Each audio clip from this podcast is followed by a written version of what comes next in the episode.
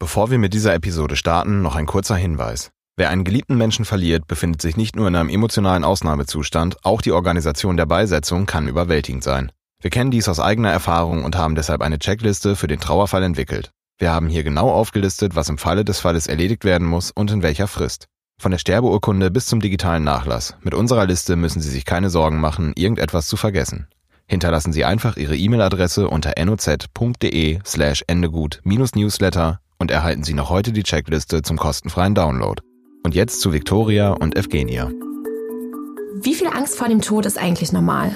Hast du schon ein Testament gemacht? Wie tröstet man richtig? Möchtest du verbrannt oder begraben werden? Was kostet ein Sarg? Wie finde ich eigentlich einen Bestatter? Glaubst du an ein Leben nach dem Tod? Was ist Karma? Wie erkläre ich Kindern, was Sterben ist? Ende gut? Alles gut? Hallo und herzlich willkommen zu Ende gut, dem Podcast über das Einzige, was im Leben wirklich sicher ist, den Tod. Wir sind Evgenia und Victoria, die Gründerinnen von Imura und beschäftigen uns beruflich jeden Tag mit dem Lebensende und allem, was damit zu tun hat. Das ist immer höchst interessant, manchmal skurril teilweise auch witzig und ja, ab und zu auch traurig. Aber vor allem ist es eins, menschlich. Hört einfach mal rein. Hallo und herzlich willkommen zur allerersten Ausgabe von dem Podcast Ende gut. Mein Name ist Victoria. Hallo und hier ist Evgenia. Wir freuen uns total, dass ihr bei uns seid und ähm, steigen etwas ungewöhnlich hier in diesen Podcast ein, denn wir sitzen hier ein bisschen außerplanmäßig, nicht wahr? Ja, ähm, du hast recht, dass es heute eine außerplanungsmäßige ähm, Veranstaltung ist. Ähm, wir haben Ende gut konzipiert als eine äh, Podcast-Staffel mit zwölf Episoden und wollten nächste Woche live gehen mit der ersten Episode. Aber jetzt sitzen wir hier mitten in der Corona-Krise ähm, bei uns in Deutschland, auf der Welt und äh, haben uns überlegt, dass wir eine Pre-Folge, also eine Vorfolge zu der Ende gut Staffel erstellen, um einfach nochmal das aktuelle Thema aufzugreifen und äh, sicherzustellen, dass äh, Ende gut entsprechend weitergeführt werden kann.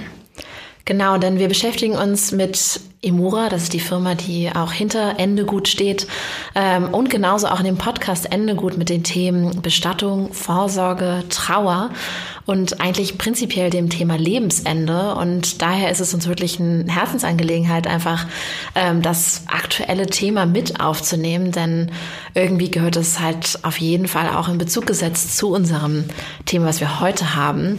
Denn einmal berührt es uns nicht nur persönlich, sondern es hat halt auch vielleicht einfach weitreichende Folgen, dass das Thema Tod ähm, mehr in die Gesellschaft, ja, in der Gesellschaft stattfindet. Total. Ähm, wir haben jetzt durch die Corona-Krise irgendwie einen laufenden Countdown und äh, Statistiken, die publiziert werden zu der Anzahl der Krankheitsfälle, die Sterberate, die Sterbefälle. Und ich habe das Gefühl, das Thema Tod, beziehungsweise so die, die, Berührungspunkte mit dem Tod, sind jetzt plötzlich bei ganz, ganz vielen Menschen aktuell geworden aus der aktuellen Situation heraus. Und das ist ähm, auch unser Anliegen heute in äh, dieser Folge, einfach nochmal darüber zu sprechen, was bedeutet das denn ähm, heutzutage für uns alle und sozusagen einen kleinen, eine Überleitung von der aktuellen Situation zu unserer Endegutstaffel zu geben geben. Ja, klar, das, äh, die Corona-Krise betrifft uns auch und ähm, ich kann nur persönlich für mich sprechen. Also ich bin eine sehr extrovertierte Person, liebe es, Zeit mit meinen Freunden und Familie zu verbringen und genieße mhm. auch die Zeit mit unserem Team. Und äh, das hat natürlich für mich maßgebliche Einschneidungen und ist einfach eine ganz neue Lebenssituation. Auf der anderen Seite gibt es natürlich viele andere Menschen, die ganz andere Probleme haben, außer nur den sozialen Faktor. Klar. Ähm, aber in dieser Folge werden wir hauptsächlich den sozialen Faktor in den Vordergrund bringen denn Susanne, ähm, unsere Interviewpartnerin für diese Folge, ist einmal Soziologin, ist aber auch im Homeoffice mit ihrem Partner und ihren Kindern. Und da sind wir echt gespannt, wie einfach da so der Alltag jetzt abläuft. Lass uns reinhören. So, jetzt haben wir Susanne in der Leitung. Susanne, herzlich willkommen bei unserem Podcast Ende gut. Hallo. Susanne, du bist Soziologin und auch Mutter und noch vieles andere natürlich. Wir werden dich auch noch mal kennenlernen in einer anderen Folge von dieser Staffel. Aber heute, wie schon angekündigt, wollen wir Bezug nehmen auf die aktuelle Lage, auf die Corona-Krise und ähm, einfach mal einen kleinen Blick in dein Leben ähm, ja, werfen. Genau, schön, dass ich da sein darf. Ja, cool, Susanne. Herzlich willkommen auch von mir. Ähm, magst du dich vielleicht einfach mal ein bisschen vorstellen, erzählen, was du machst und dann steigen wir gleich mal ein äh, in unser Gespräch. Genau, ich bin ähm, im Moment bei Ignore Gravity. Das ist eine Strategie Strategieberatungsagentur, äh, die sich mit Kulturwandel, Innovation, Führung ähm, und solchen Themen beschäftigt und ähm, jetzt tatsächlich auch gerade im Homeoffice, ob der besonderen Lage. Bin Mutter von zwei wunderbaren Töchtern, acht und vier, und ähm, beschäftige mich damit, wie Menschen so ticken. Wie ticken denn Menschen heute? Ja, ähm, ja, es ist äh, eine ziemlich interessante Frage, was jetzt gerade so passiert. Irgendwie, man ist konfrontiert irgendwie mit Leuten, die sehr panisch sind, äh, mit Leuten, die es äh, total runterspielen. Das fand ich irgendwie so in den letzten Wochen für mich äh, sehr interessant zu navigieren. Das ist sozusagen das richtige Maß an Reaktion weil man tatsächlich ja ähm, eben niemanden irre machen will und man möchte aber auch nicht zu spät reagieren.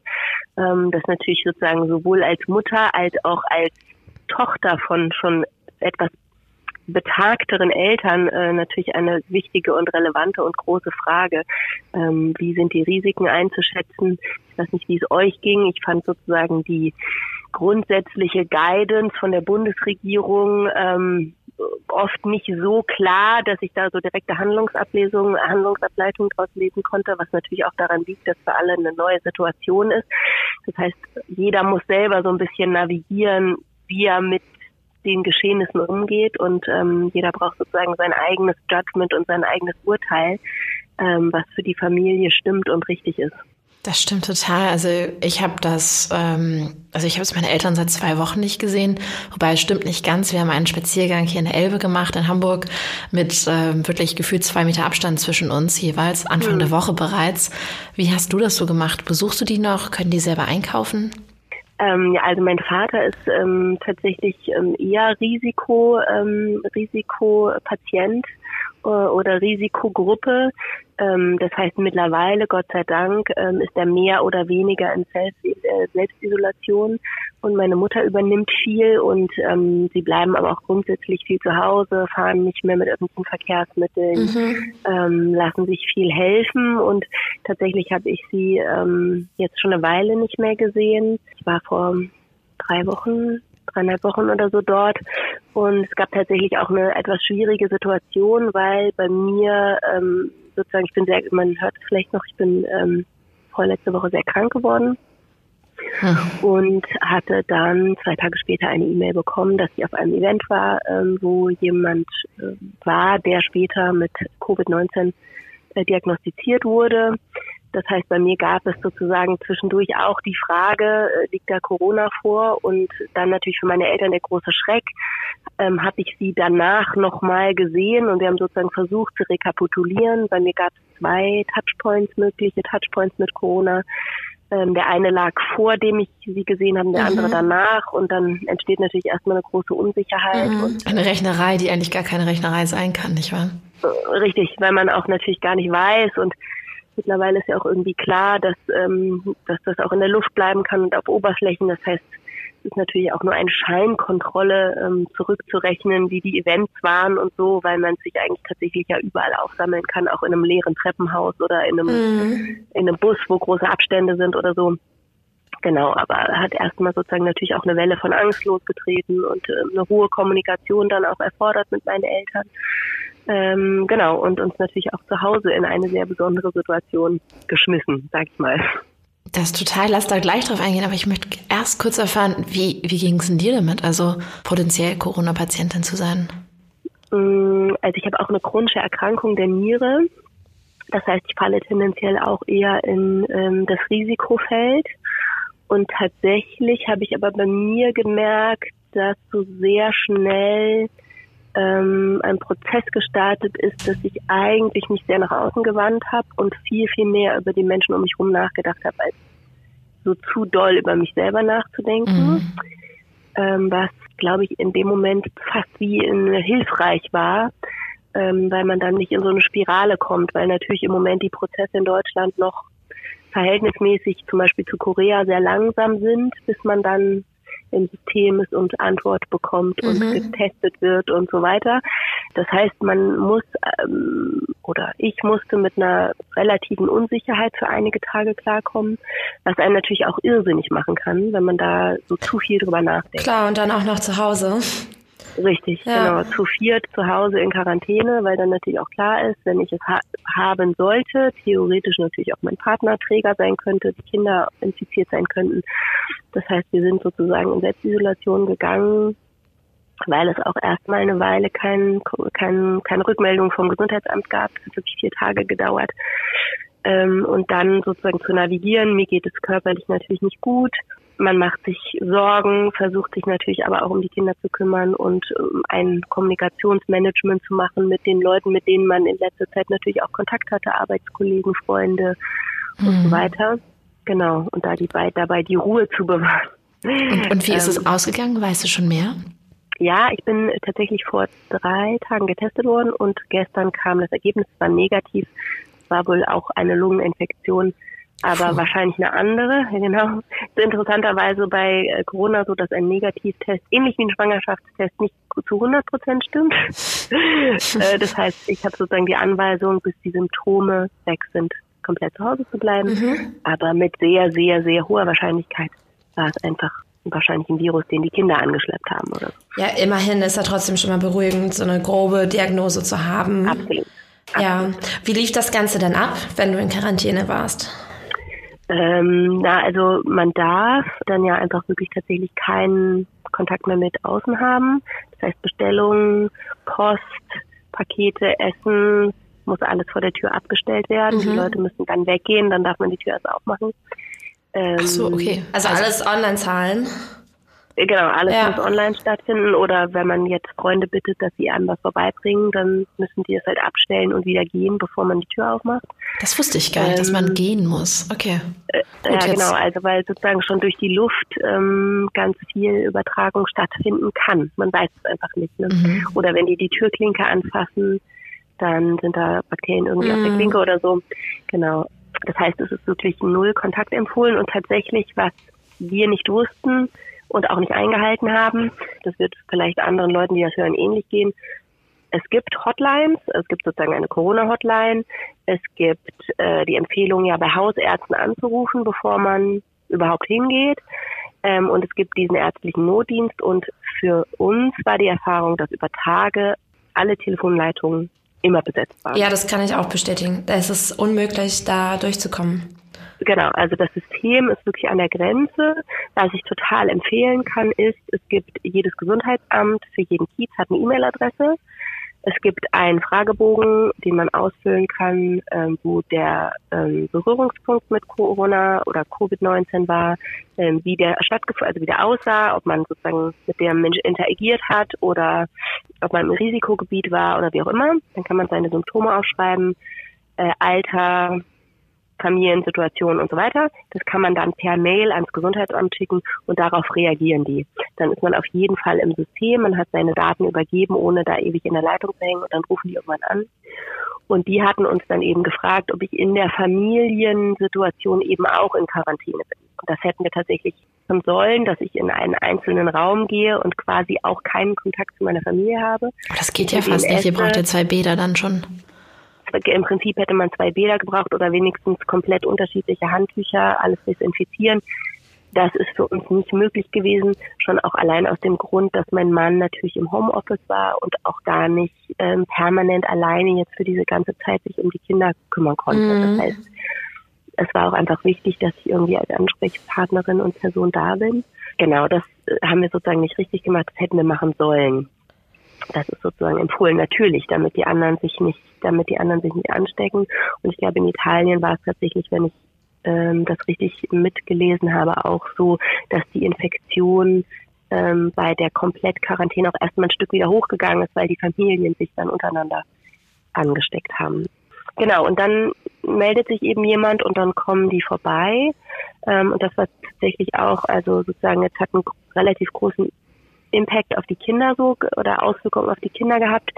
Die rufen dann an und man muss die Haustür aufmachen, aber die, die Wohnungstür bleibt zu. Dann ziehen die sich vor der Wohnungstür in diese Sicherheitskleidung dann klingeln sie, dann darf man erst aufmachen. Wie in einem schlechten Film. Wie in einem Film, ja. Und die sind natürlich wirklich, also weißer Anzug, Mundschutz, Brille, Haarhaube, Handschuh und so weiter. Dann darf man, muss man in drei Meter Abstand bleiben und natürlich sozusagen auch von denen weg husten und tendenziell ja. auch von denen weg sprechen. Und dieser Kontakt, den versuchen die natürlich auch so gering wie möglich zu halten. Das heißt, die kommen rein, die machen diese Abstriche und gehen wieder und es findet keine kein, keine große Konversation, kein Kennenlernen, nicht sozusagen. Kein Händeschütteln. Kochender Kontakt, genau. Und man sah wirklich, also die Frau kam rein und man sah im Gesicht meiner großen Tochter, dass wahnsinnig viel passierte und dann war die Frau raus und sie sagte nur fassungslos, Mama, wenn die sich so anzieht, um mit dir in Kontakt zu kommen, was ist denn dann mit uns? Also die hat mhm. sofort mitgeschnitten. Dass das nicht richtig die Frau, ist. Ja, die Frau beschützt sich natürlich oder scheint sich vor was sehr, sehr Schlimmem zu beschützen. Und die, sie beide sind natürlich die ganze Zeit hier im Direktkontakt mit mir. Und was heißt denn das dann? Und das war sozusagen auch nochmal so ein, so ein großes Merkmal, dass ähm, natürlich die Kinder äh, mit acht und vier sehr unterschiedliche Dinge mitbekommen und abends habe ich dann auch mit meinem Mann nochmal das Gespräch gehabt, dass eine große Aufgabe ist, ähm, dass diese Kinder eigentlich gesund und ohne Erschütterung und traumafrei durch diese Zeit kommen, durch diese, ja, diese Krisenzeit. Was hast du da deinen, deinen Töchtern gesagt? Also ich meine, ähm, einmal, was, was hast du denen erklärt oder was sind eigentlich so die Gefühle, die natürlich da auch hochkommen und vielleicht auch ein bisschen mehr ausgelebt werden als ja bei erwachsenen Menschen? Ähm, wahrscheinlich haben wir die genauso, diese Gedanken. Ja, also ähm, die wussten natürlich schon vorher, was Corona ist. Wir hören hier immer mal wieder Radio und da haben sie sozusagen schon mitbekommen. Wir haben darüber gesprochen, wir haben darüber gesprochen, dass sie die Großeltern im Moment nicht mehr sehen können. Ähm, wir haben darüber gesprochen, dass wir nicht möchten, dass die Großeltern U-Bahn fahren. Äh, das heißt, das wussten die alles schon. Das Tolle bei Kindern ist ja wirklich, dass deren Fantasiehorizont so weit geht, wie die Dinge, die sie sozusagen selber fassen können. Das heißt, viele der Horrorszenarien, die wir so in unseren Köpfen vielleicht haben, an das denken die ja noch gar nicht, mhm. weil sie nicht wissen, dass das passieren kann, theoretisch. Das heißt, wenn da Ängste sind, sind die vielleicht abstrakter oder füllen sich sozusagen in Kontexte, die sie kennen. Das heißt, für meine Kinder war eine ganz wichtige Frage, als sozusagen die, das Gespräch war, habe ich das jetzt vielleicht, war die erste Frage, stirbst du jetzt? Ähm, okay. Das heißt, da mussten wow. wir mussten wir so durchnavigieren und eben darüber sprechen, dass es eigentlich erstmal nur ist wie eine normale Grippe. Dann kann man besprechen, aha, hatten wir schon, da geht es einem wirklich nicht so gut für eine Zeit, vielleicht so eine Woche oder zwei, aber eigentlich passiert da erstmal nichts. Und so Kontexte schaffen, die ihnen auch was sagen, hilft natürlich total. Also weil mit Grippe können sie was anfangen, das haben sie schon mal erlebt, so, dass man dann, wenn die Eltern das haben, auch ein bisschen Rücksicht nehmen muss und so, dass es für Großeltern ein bisschen schwieriger ist. Das ist alles irgendwie greifbar und hat sie auch erstmal so beruhigt. Ist genau. ja auch irgendwie zu wissen, die, also das sind letztlich eine Lernerfahrung. Sie wussten, okay, sie sind krank geworden und haben sich auch wiederholt. Also letztendlich das mhm, Positive genau. danach rausgekommen. Hm. Ja, absolut. Weil ich denke genau. da, also, dass man das Kindern auf jeden Fall erklären kann und idealerweise natürlich äh, gar nicht unbedingt Corona hat ähm, oder selbst mit Corona sich relativ schnell ge äh, genesen kann. Ähm, wie ist es denn bei älteren Menschen? Also ich ich habe mich zum Beispiel auch entschieden, meine, meine Eltern nicht mehr zu sehen. Ähm, einfach aus dem Grund, dass im Worst-Case-Szenario ich vielleicht Corona haben könnte, ich vielleicht meine Eltern anstecke und meine Eltern wirklich im schlimmsten Szenario daran versterben könnten. Klar, also ich meine, das glaube ich für viele wäre das die Horror, die Horrorvorstellung, dass nun man selber als Kind der Überträger der Krankheit ist und sozusagen der Todbringer für die Eltern ist ja, also das äh, sozusagen ist ja was von äh, griechischen Tragödien, ne? also sozusagen mhm. Material aus, aus griechischen Tragödien. Klar kommen sozusagen gleich diese ganzen Kontexte mit geschwommen in solchen Situationen, weil wir Geschichten darüber kennen, weil es Literatur dazu gibt. Wir sind jetzt ja nicht das erste Mal äh, im Erleben der Menschheit überhaupt in so einer krisenartigen Situation, sondern es gibt darüber Erzählungen, es gibt darüber Geschichten, es gibt andere Länder, in denen ja auch jetzt gerade aktuell sehr, sehr schlimme Krisen vonstatten gehen. Das heißt, die Situation, auch wenn wir sie jetzt gerade neu erleben, ist ja ähm, trotzdem etwas, mit die, die sich an uns anbindet und an Dinge, die wir wissen, sich anbindet, an, an Filme, an Bücher, an Erzählungen, an, äh, ähm, an Berichte. Ähm, und darum sind wir relativ schnell in der Lage, uns natürlich da auch in Kontext zu setzen. Ich glaube aber auch, weil man es halt irgendwie anfassen kann. Also anfassen kann man natürlich das Coronavirus nicht, aber ähm, es ist, man kennt Leute im direkten Umfeld, die vielleicht schon erkrankt sind. Ähm, ja. Man kennt über drei Ecken Menschen, die erkrankt sind. Und ich glaube, dadurch sind wir einfach plötzlich, oder wir sind ja auch in der Eigenverantwortung, uns jetzt zu schützen, einander zu stützen, Abstand zu halten. Also ich glaube, es ist halt nicht mehr so abstrakt, wenn eine Krise in einem fernen Land stattfindet, ist das auch sehr schlimm, aber jetzt sind, ist es halt unmittelbar bei, bei uns. Absolut, absolut. Und ich weiß nicht, wie es euch geht, aber klar, man ist sozusagen damit konfrontiert, sowohl, dass Leute um einen rum, die man kennt, das, das haben, dass Leute um einen rum besonders schützenswert sind, die man natürlich nicht verlieren will, wo man nicht die Schuld tragen will, wenn ähm, wenn es zu einer Übertragung kommt.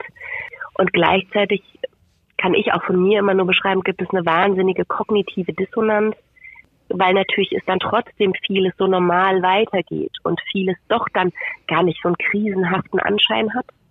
Mhm. Und da das richtige Maß zu finden, das müssen wir, glaube ich, auch alle erst navigieren und, und da unseren, unser Schritttempo sozusagen finden. Also ich äh, lebe in einer WG mit äh, fünf Mitbewohnern und ich habe gestern gemerkt, nach einer Woche Isolation, sage ich mal.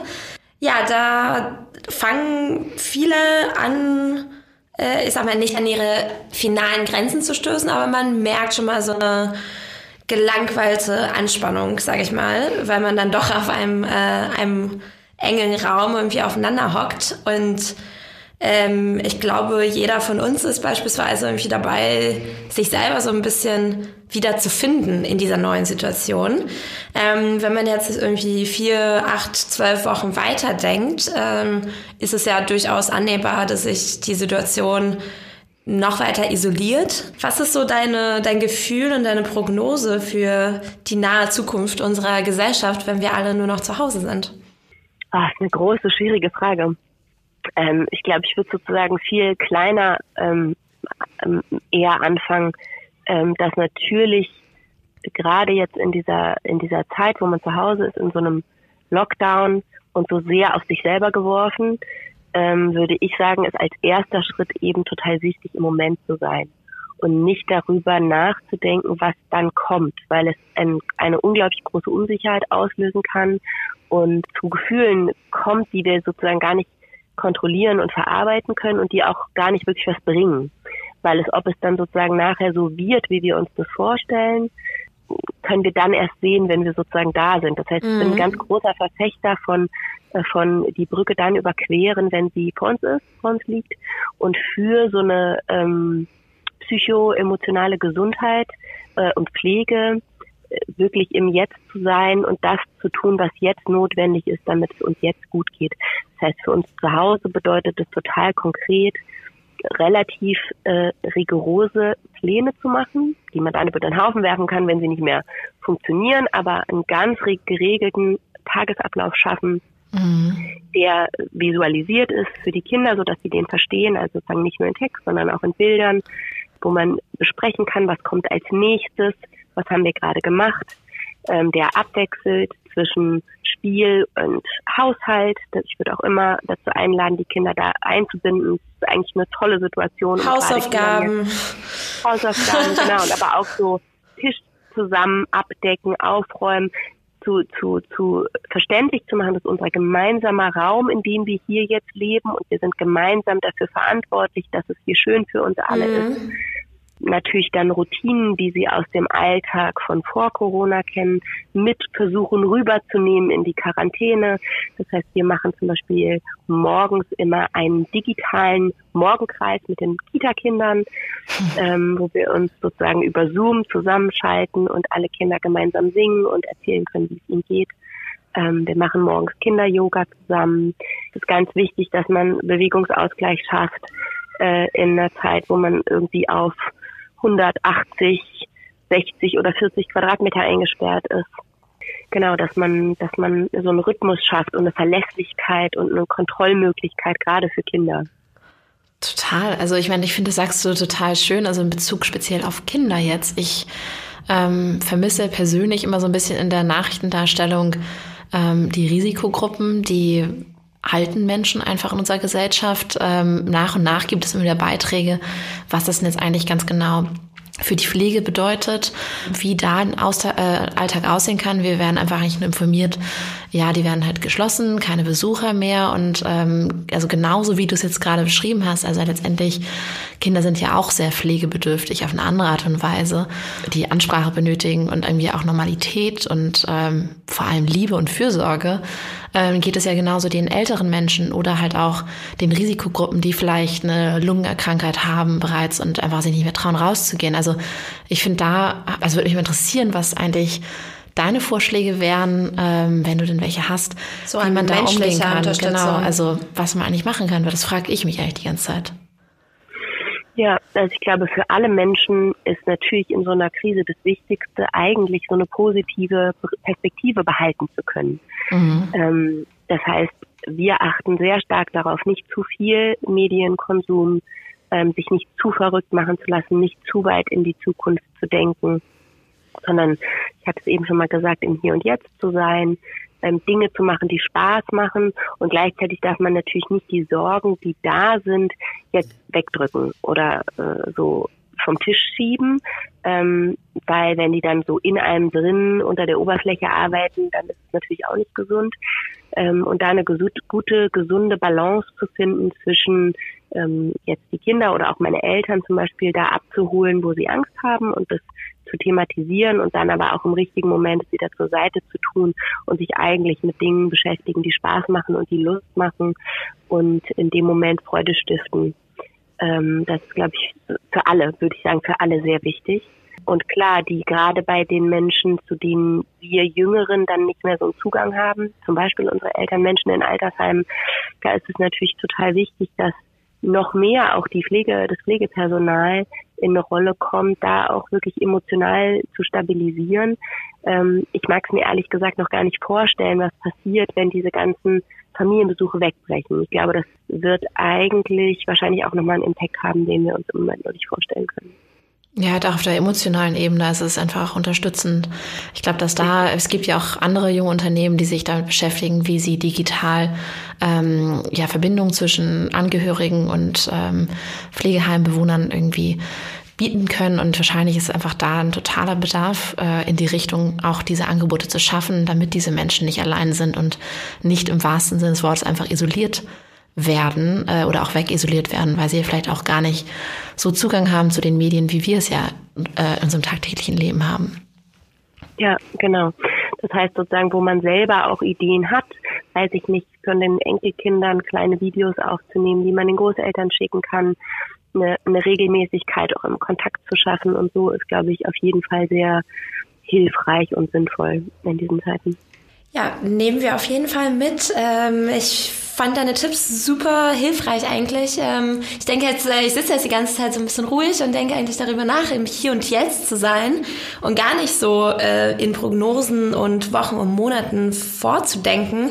Finde ich eigentlich einen sehr spannenden Gedanken, weil es uns natürlich irgendwie wirklich hilft, ähm, mit dieser Situation äh, heute klarzukommen und dann mit neuer Energie in den Morgen zu starten. Also vielen Dank für, äh, dafür und auch für die ganzen ähm, Informationen und Geschichten, die du mit uns geteilt hast. Sehr gerne. Vielen, vielen Dank, Susanne, und bis bald. Ja, äh, mal wirklich zu hören, wie das Familienleben sich innerhalb einiger Wochen so verändern kann, ähm, fand ich gerade super spannend. Im Hinblick auf auf unser Thema, auf äh, das Thema Lebensende, womit sich Emora als Unternehmen die ganze Zeit beschäftigt, ist natürlich alles, was draußen passiert, auch ein sehr relevantes Thema. Und zwar geht es darum, dass wenn Menschen versterben, ähm, wenn Beisetzungen und Bestattungen organisiert werden, was verändert sich eigentlich jetzt im Zuge der Corona-Krise für dieses bestimmte Thema? Ist auf jeden Fall natürlich auch eine neue Situation. Einmal dürfen wir uns als Gruppen nicht mehr versammeln oder sollten es auch nicht tun. Beistand spenden, Liebe spenden ist ja eigentlich mit Umarmen, mit einem Handdruck in unserer Gesellschaft einfach verbunden. Ja.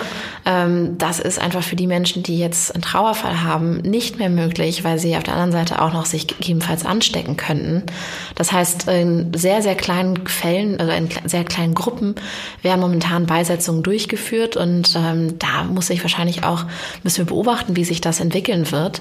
Ähm, zurzeit habe ich gerade gelesen, dass jetzt eigentlich Trauergruppen oder Trauerfeiern eigentlich nur noch draußen am Grab stattfinden, mhm. weil die Kapelle. Kapellen auch geschlossen sind, gar kein Gottesdienst mehr stattfindet, so dass halt das ganze Ritual um die Beisetzung ja extrem gekürzt wurde. Ich glaube auch gelesen zu haben, dass äh, die Anzahl der Trauergäste die an dem Abschied teilnehmen, ähm, auf jeden Fall sehr reduziert wurde auf äh, den nächsten Familienkreis und gar nicht mehr auf die Trauergemeinde. Klar, also alles, was auf der Straße halt für uns gilt, gilt genauso mhm. im Trauerfall, denn auch dort versammeln wir uns ja. Und ähm, das greift auch dort. Total, vor allem weil ja wirklich äh, gerade bei einem Trauerfall ja sehr unterschiedliche Menschen zusammenkommen. Es kommt die Familie ähm, zusammen, Freunde, Angehörige aus wahrscheinlich nicht nur einem Ort oder einer Wohnung, sondern eben von überall. Ähm, da ist ähm, das Potenzial ähm, für Corona natürlich gegeben. Ich habe jetzt gelesen, dass jetzt einfach darauf gepocht wird, halt schnellere Beisetzungen durchzuführen. Also entweder halt Erdbestattungen ähm, schnell durchzuführen oder halt auch die Feuerbestattung, also die Kremation. Es gibt die Möglichkeit anscheinend, die Urne jetzt ein bisschen länger zu verwahren, sodass mhm. dann die Beisetzung ja mit der Hoffnung, denn dass halt Corona sich ähm, ja einfach die, die Krise ähm, vorübergeht. sich vorübergeht, dass man dann eine Trauerfeier später, ähm, später im normalen Rahmen halt irgendwie abhalten kann. Das heißt eigentlich, dass wir einfach da ja neue Trends sehen oder einfach ähm, die Situation der Situation angemessen. Das heißt, wir müssen uns der Situation anpassen. Bestattung ist auch genauso betroffen wie einfach jeder andere äh, Teil unseres Lebens, denn es ist ja auch ein Teil des Lebens. Ähm, und somit hat die Krise auch dort Auswirkungen. Absolut. Ähm, wir werden das natürlich weiter verfolgen. Ihr könnt auf Emora ähm, .de auf jeden Fall die Informationen auch in Bezug auf die Corona-Krise und das Thema Bestattung und Lebensende finden in unserem Magazin. Und ähm, ja, äh, freut euch trotzdem auf die äh, Podcast-Staffel Ende gut, denn wir werden ähm, über verschiedenste Themen rund um das Thema Lebensende sprechen und werden euch weiterhin auch im Magazin über den aktuellen Stand auf dem Laufenden halten. Schön, dass ihr heute dabei wart und äh, dann viel Spaß bei der ersten Ende. Folge von Ende gut. Gut. Ende gut. Alles gut. Wir hoffen, die Folge hat euch gefallen. Danke, dass ihr wieder dabei wart. Wenn ihr in der Zwischenzeit noch mehr Informationen braucht, findet ihr Antworten in unserem Emora-Magazin unter www.emora.de. Und hört unbedingt wieder rein. Wir freuen uns auf euch. Außerdem folgt uns unbedingt auf Facebook und Instagram unter emora.official abonniert uns auf Spotify und schreibt uns eine Bewertung auf Apple Podcast. Und wir freuen uns auf Fragen und Anregungen unter info.emora.de. Und ganz wichtig, empfehlt uns weiter. Gut.